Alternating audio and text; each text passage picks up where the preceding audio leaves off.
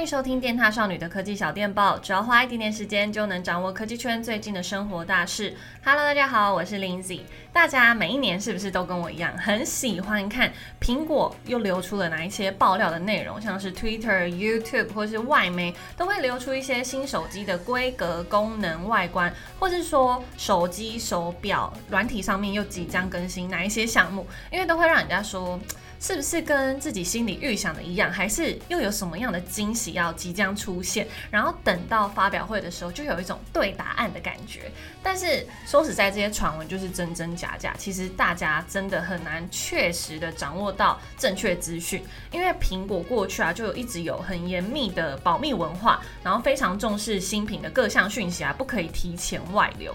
其实这个保密文化，之前蜜柑也有在小电报跟大家聊过，我就先简单的跟大家说一下好了。就是他们苹果员工里面啊，彼此是不会去谈论工作内容的。然后每一个人都是算一个独立的工作个体，甚至有些人会不知道自己正在做哪一些产品。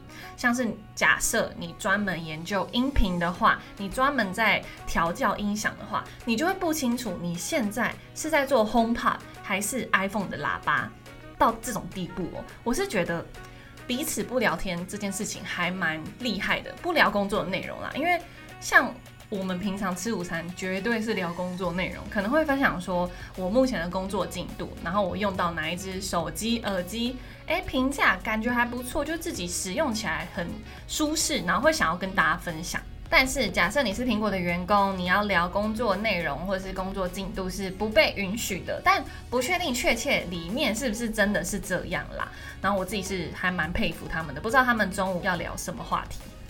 再来呢，就是当然，苹果他们就是有自己的保密合约，还有条款，不管是针对内部员工啊，或是外部的合作厂商，其实都有的。因为如果发生一些泄密事件啊，苹果他们也会请 FBI 或是国家安全局的人员来调查，发现是哪一个人。给我泄密的话，就可能会走上法律途径，或是说内部员工就把它解雇。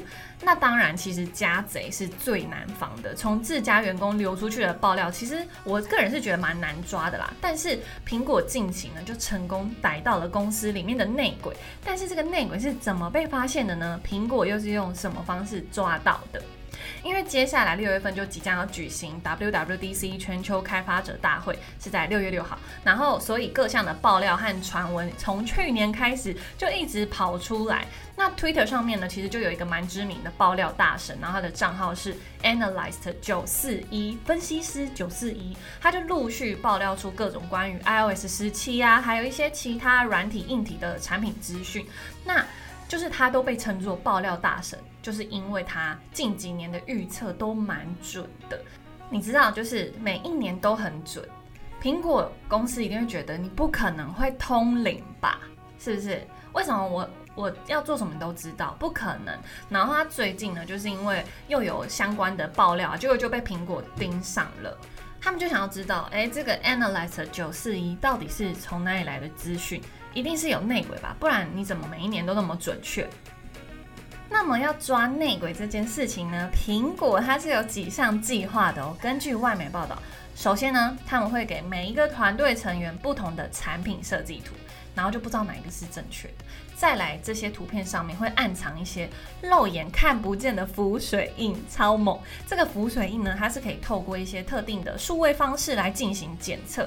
所以，如果有人拿到这个图片，然后爆料出去的话，其实反向推敲，大概就可以知道内鬼是谁。